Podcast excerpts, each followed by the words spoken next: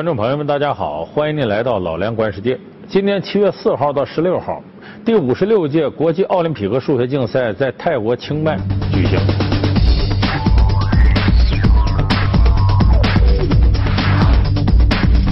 那么结果呢，爆出了一个冷门：美国队二十一年来首次击败老牌劲旅中国队，最后是一百八十五比一百八十一四分之差拿了这次比赛的冠军。在国际上公认，中国学生的数学水平是最拔尖的。那么，在国际奥林匹克数学竞赛这个有数学世界杯之称的比赛当中呢，中国队夺冠不是新闻，像这次丢了冠军反而成了大新闻。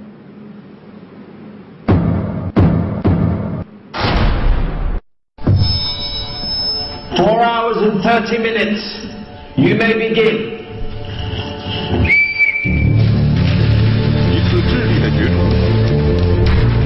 场数学思维的盛宴。二零一五国际奥林匹克数学竞赛，中国队四分之差屈居亚军。美国二十一年来首次爆冷夺冠，面对史上最难的奥数试卷，老牌冠军中国队因何失利？从八六年中国正式参加国际奥数竞赛至今，全民奥数热一直高温不退。然而，你是否真正了解究竟何为奥数？为什么说只有百分之五的儿童适合学奥数？很多孩子说我这辈子最讨厌的课程就是奥数，就弄得很多孩子学奥数学的都神经了。各地教育部门频频发布禁令，奥数成风的现象却屡禁不止。当奥数日渐走向功利化，我们该如何让这一特殊的学科回归奥林匹克精神？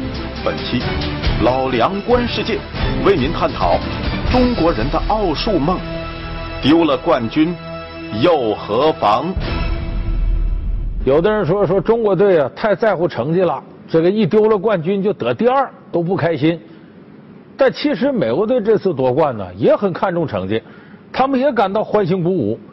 尤其是这次夺了冠军呢，是一九九四年美国队夺冠以来呢，二十一年来美国第一次夺冠，所以连美国总统奥巴马都给这些呃小队员呢发来了贺电，说你们要想迎接一个强大的美国，你们就要好好学数学。就说美国人对这个也挺在乎，而中国在这方面的成绩呢，更是有目共睹的。因为我们自从这个一九八五年开始参加国际奥林匹克数学竞赛，从一九八九年第一次夺冠。到现在这二十五届比赛，中国队得了十九届冠军。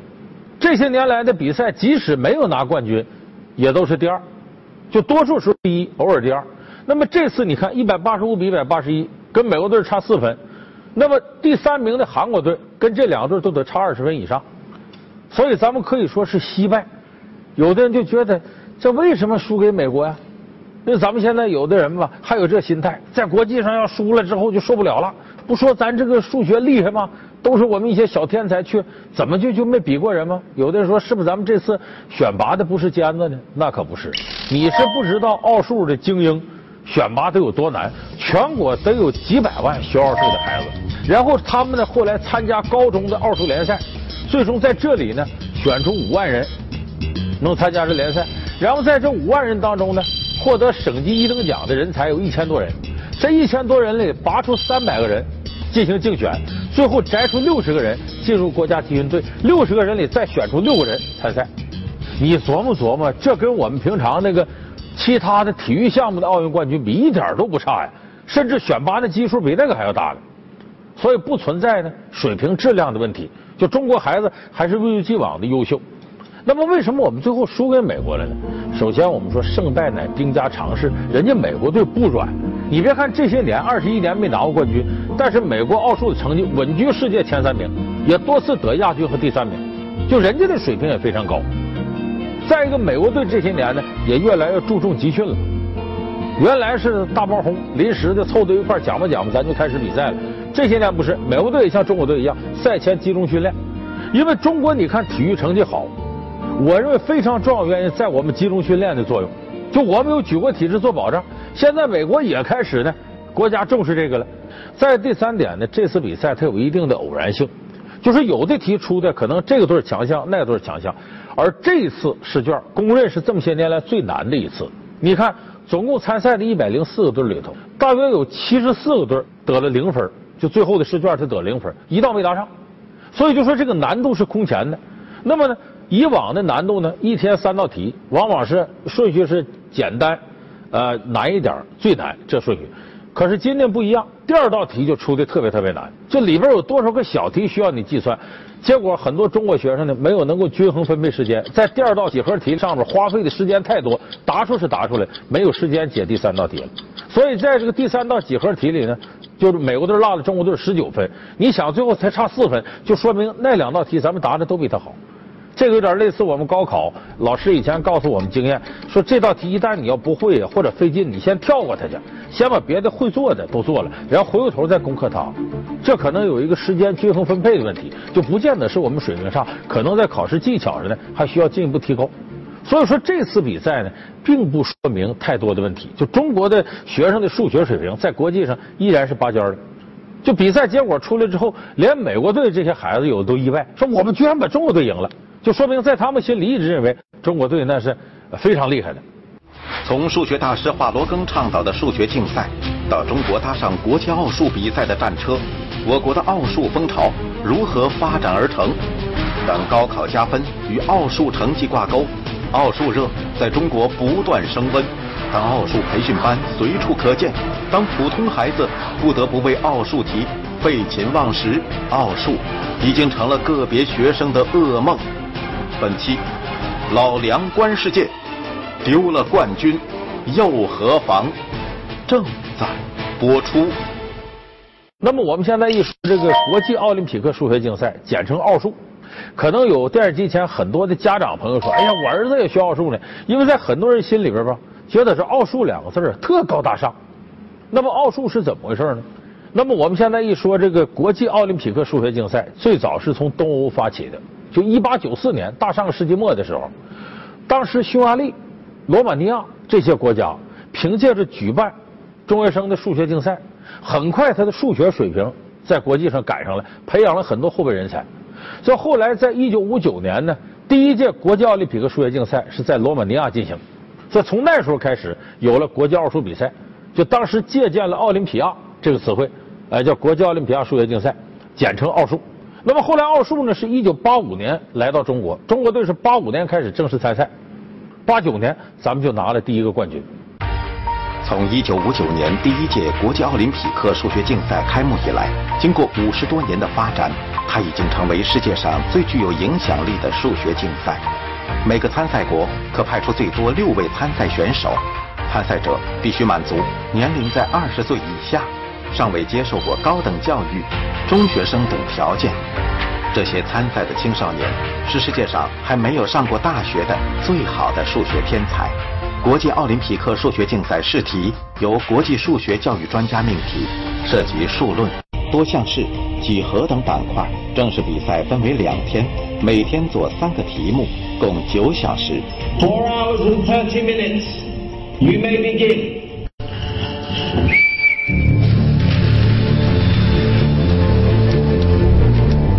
出题范围超过义务教育水平，难度大大超过大学入学考试。每届赛事大约有百分之八的选手能获得金牌。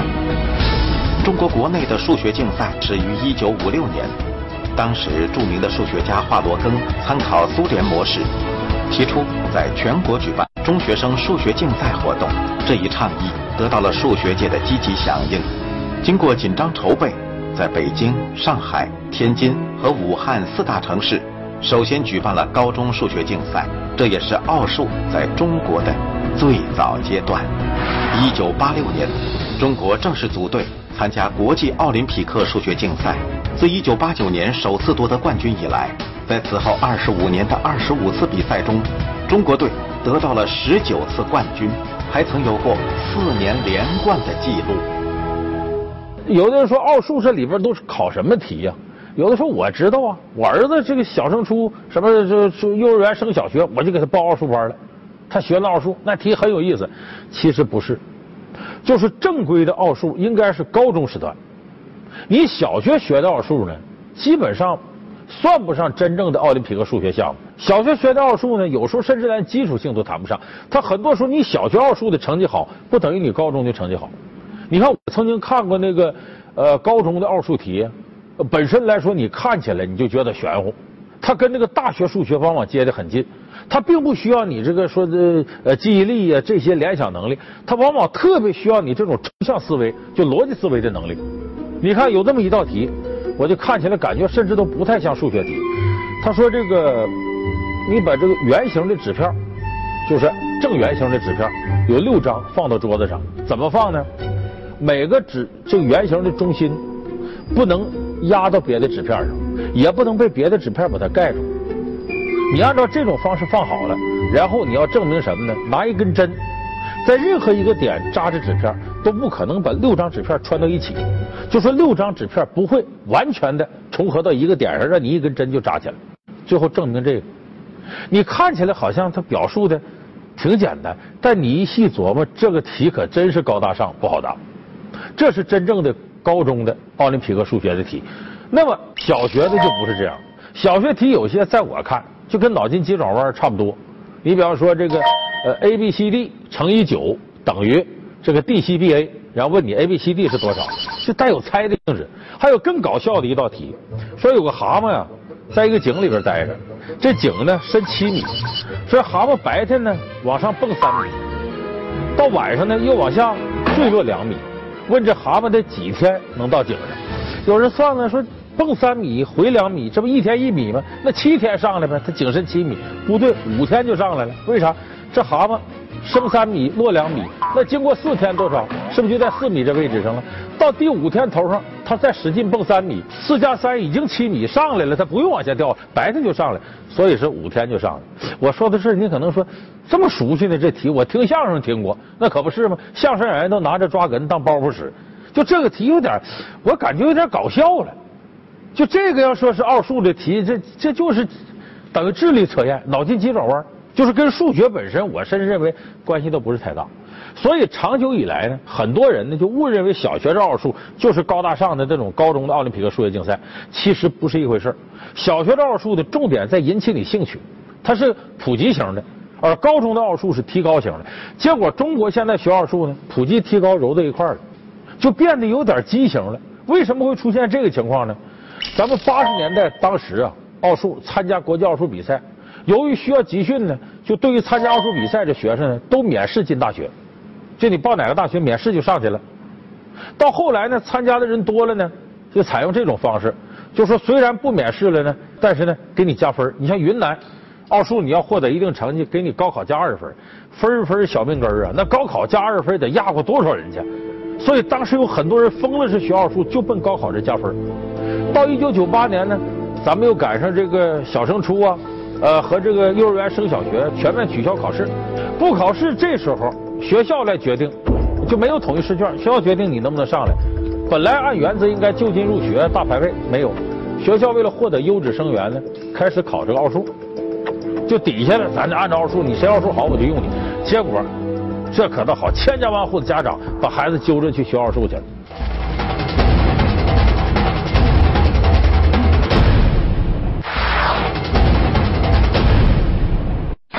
有没有同学去学奥数呀？有有有有有，挺多的。嗯，有很多奥数挺多的，我觉得三分之二都学了。我们班上是比较多，经常约那些同学出去玩啊，他们都说，哎呀，有什么课什么课，经常都是听到奥数的。其实科学家研究表明，只有百分之五不到的孩子适合学奥数。结果那么多孩子为了升学这种功利目的去学，一下子把奥数给弄到死角了。很多孩子说我这辈子最讨厌的课程就是奥数，就弄得很多孩子学奥数学的都神经了。这里边讨厌奥数的有没有？有。这么多讨厌奥数的，那讨厌奥数怎么还上啊？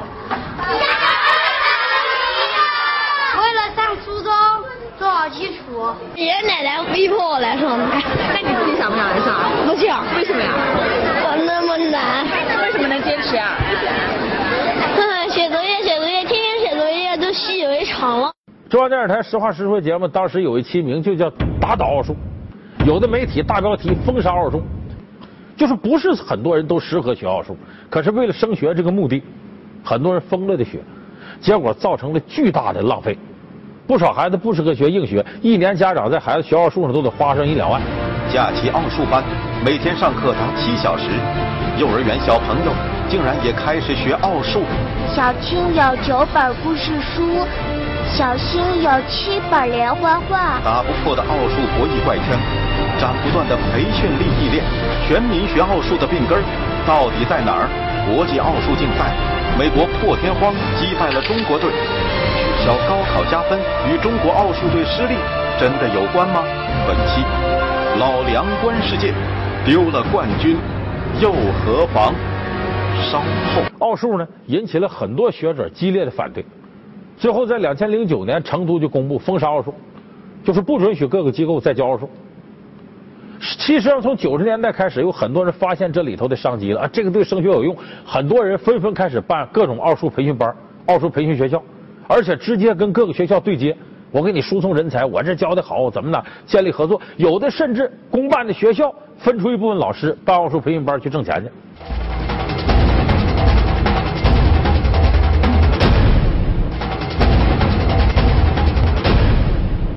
所以这个是在功利主义的带动之下呢，奥数变得越来越畸形。成了很多孩子非常讨厌的科目。如果一切为了考试，一切为了升学为功利的话，那么教育本身的乐趣就荡然无存了。结果这时候奥数，在两千零九年成都忍无可忍，封杀奥数，就说不能教奥数了。接着呢，呃，二零一四年去年年底呢，教育部也公布了高考奥数不加分了。其实挺好的，取消了。其实有些就是说，那考试的时候如果没有这方面的题，我觉得最好，因为没有什么意义。我觉得这样的话给孩子太大压力了。我觉得还是取消好，取消好，对，咱们都平等的，一样的。那肯定好一些吧？小孩负担太重了吧？如果是天才的话，你让他学，或者爱学，他愿意钻研这个，你支持他去。他不爱学，或者不是那种天才，你非得把孩子逼到那份上，我觉得太不值得了。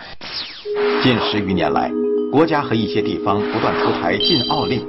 然而，严令之下，一些奥数培训班将挂牌名字改为拓展班、尖子班、提高班，报名也是火爆依旧。各地机构像奥数现在班了什么，每年的话，也应该十个多亿、二十个亿的那个产，就数学这个产值，但它规模的都是小小规模的在运作，都作坊式的或者一个班的一个班的来运作，所以它这这很多参差不齐。也不也不规范，也没法规范。二零一四年暑假期间，北京、上海等城市个别奥数班每天上课甚至达到近七小时。为了报上明星老师的班，有的家长凌晨三四点就来排队。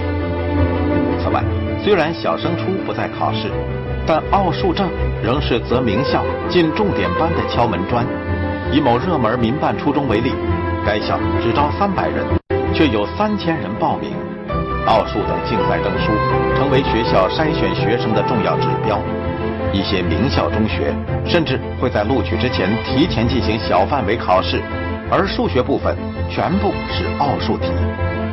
有些题目是奥数题，呃，因为我算不出来嘛，我没有学过奥数。让你看一段有关数学的视频，然后回答问题。你觉得难吗？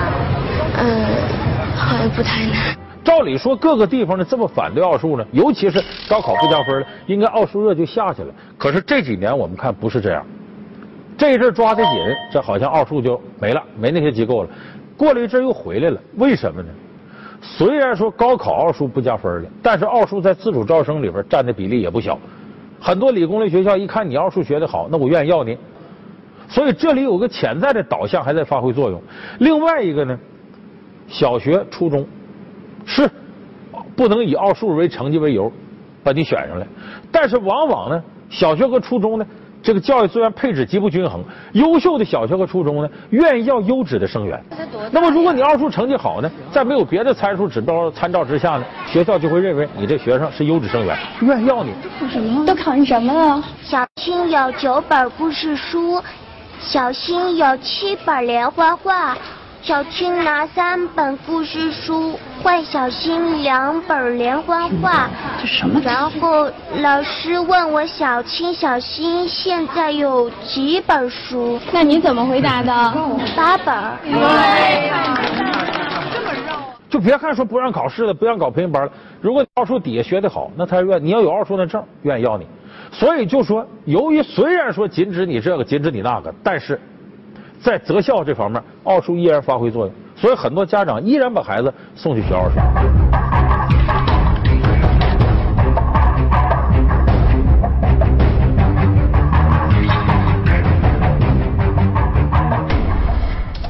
为什么？这里头啊，小学和初中要优质生源，它有它的考量。只有这样的话，自己学校的学生水平高，往上输送，将来考大学、考名牌大学可能性大，你才愿意上我这儿来。我就希望给我上来这生源也好，往上输送也好，我永远保持重点中学、重点小学的优势地位。少数重点学校形成了自己的特殊利益啊，他不愿意打破这个格局，他希望维持自己的重点。他们想方设法的想要巩固他们的特殊地位，以各种各样的名义，以奥数为标准呢，是一个比较简单的测量方法。再一个，很多奥数的培训班寄生在各个学校里头，就甚至就是这学校的老师偷着办的。三个名额，你自己出题，我自己阅卷，我自己推优，直接他就要这三个名单就 OK 了。看我跟这个学校的关系的疏远，进花了大大血本了。那么我们通过我们的财力，通过我们的品牌，打开了这些重点中学大门，小机构根本连门都摸不着。所以现在你看着国家各个层面对这奥数过热呀进行打压。但在现实当中，奥数依然发挥着不小的作用。所以我说这个问题值得我们所有教育工作者反思。就是本来奥林匹克数学是拔尖的，它的目的是极少数学生出于兴趣来学，将来可能这里出了个数学天才，像陈景润、华罗庚这样的，这没有问题的。可是你一下子把它放大，为了功利主义的目标，全民来学这奥数，这一下就过了，反而把这门学问呢给害了。其实奥数你要学得好的话，对开拓你思维是特别有帮助的。可是你要如果这么学，大家心里都厌恶它的话，那它的作用就达不到了。所以，包括有一些参加奥林匹克竞赛的学生都觉得，我好像被家长逼来学的，我没有啥意思，真没劲。很多功利教学的目的，所以孩子学习往往有的时候特别痛苦，就把普及和提高没有摘清混到一块儿了，才出现了现在如此畸形的奥数。那么，正是在这样背景下呢，教育部取消了。高考的这个奥数加分，可是这一次我们没有拿到第五十六届奥林匹克数学竞赛的冠军，有人就提出，你看看打压奥数，把奥数加分取消了，结果不重视奥数了，咱们没拿着冠军，为什么呢？学奥数它是一个过程，去年刚刚取消的加分，这么短时间，你怎么能说对奥林匹克数学这最终结果产生影响呢？这是没道理的了。有的人心态特别脆弱，就是你说奥数这样啊，应该取缔，不应该加分。回头我们在国际没拿到冠军，他又心疼了。那冠军拿了一大把，说：“哎呀，别都中国自己玩，时间长没人跟你玩了，让人家也拿俩冠军。”所以我说，对待体育竞赛，奥林匹克数学竞赛，别看是数学，它也属于体育范畴。就是对待竞赛的态度，咱们胜不欣然，败一喜之。你那么认真干嘛？那么较劲干嘛？而且，如果我们参与这比赛，就最后你没有赢，让更多人有兴趣来参与，我认为这是共同的推高了这个比赛的价值。就我们说，有时候乒乓球、羽毛球，我们太厉害了，别人不愿意参加，那么你这个运动的价值就会越来越萎缩。只有所有人都愿意参与进来，都觉得争冠军有希望，那么你这运动相应也升值。你作为这个运动的最强的国家，也会获益。那么奥林匹克数学也是如此。现在有很多国家觉得参与没意思，总是中国在前面晃荡。所以，就我们这个心态要改变，以往那种输不起的心态要改变。就我们已经是世界一流了。那在这个领域之内，我们应该有更加放松的心态。咱们欢迎更多人参与，你拿冠军，我拿冠军，大家玩的不亦乐乎，对这项运动是个最好的推动。所以我说，这次这个国际奥林匹克数学竞赛，中国队没有能拿冠军，不见得是坏事儿你这一次可能输了这个冠军，但有可能真正的赢得你在这个领域的一种地位。所以从这个角度来说，奥数和我们的乒乓球比赛一样，咱们尽可以大度的让别人多拿几个冠军。这样一种共同竞争、共同提高，只会对这个运动有好处，而不会产生任何的害处。好，感谢您收看这期《老梁观世界》，我们下期节目再见。